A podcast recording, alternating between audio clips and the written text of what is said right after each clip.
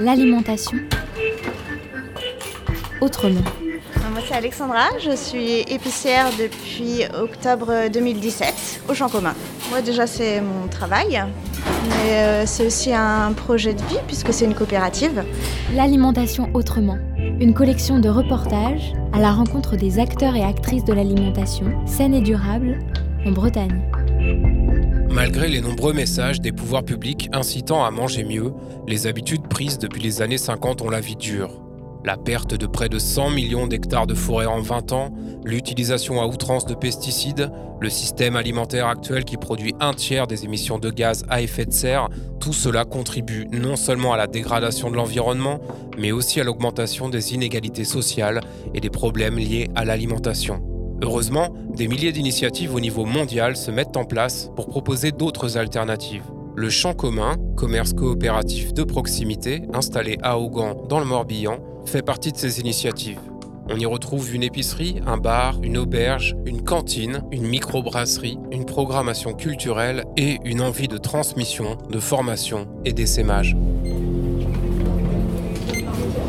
4 euros et 1 centime. Alors de base, l'épicerie du champ commun a été faite euh, pour que tout le monde puisse trouver son compte. Donc on a à la fois des produits de grandes marques nationales, du conventionnel, et on propose aussi du bio et du local, euh, bio ou conventionnel. Et je pense que ça peut amener les consommateurs à consommer autrement, puisque à côté des propositions classiques qu'on peut trouver dans les supermarchés, on a aussi des alternatives euh, locales, bio ou pas. Ça peut amener certains à changer leur mode de consommation. L'alimentation autrement.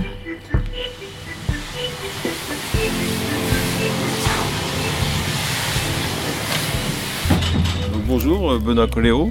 Donc là on est à la ferme des Écotones, on est à Guerre, on, élève une quarantaine de vaches euh, laitières en, agriculture biologique et on transforme à peu près la moitié du lait sur la ferme.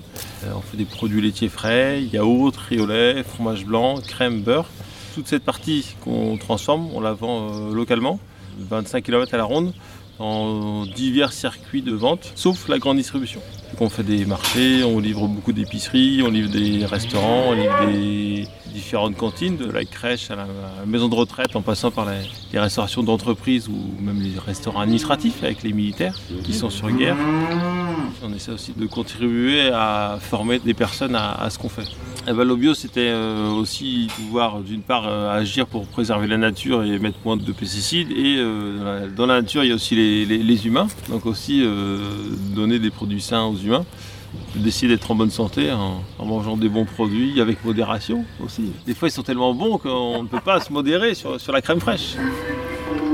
Un exemple qui est assez flagrant, on vend du riz au lait des écotones, donc une, ferme à guerre. Et en parallèle, on vendait aussi euh, du riz au lait conventionnel qu'on peut trouver en grande surface, qui ne se vendait absolument pas. Une fois qu'on a proposé euh, le riz au lait des écotones, donc on a arrêté euh, la marque nationale et on est passé sur uniquement les écotones.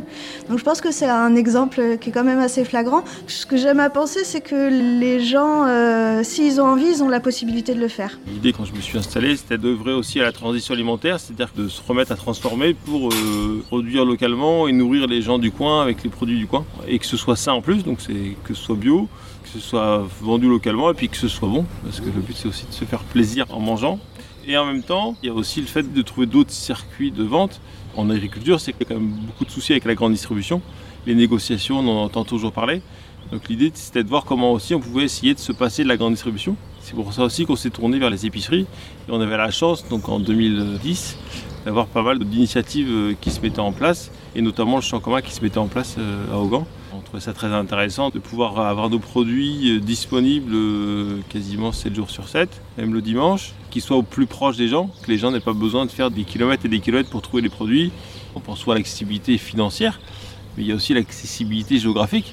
Et là, c'est pas anodin du tout. Le début du champ commun, donc j'ai pu euh, rencontrer les fondateurs et participer aux premières euh, réunions avant même la, constitution. Donc c'était intéressant aussi de pouvoir comprendre en fait comment on pouvait aussi euh, agir pour la transition alimentaire localement et participer à cette initiative. C'est aussi une suite logique puisque dans le champ commun, les, producteurs peuvent aussi être associés, donc euh, de réfléchir aussi avec euh, l'ensemble des associés à euh, l'introduction des produits des, producteurs locaux. Et puis on a aussi permis de, créer des emplois qui permettent aux personnes de, de mieux s'épanouir que la grande distribution. On l'espère et je pense que c'est le cas. Ce reportage a été réalisé par la Corlab, en partenariat avec la Maison de la Consommation et de l'Environnement et la Confédération Bretagne Environnement Nature. Avec le soutien de l'ADEME, la DRAF Bretagne et l'Agence régionale de santé.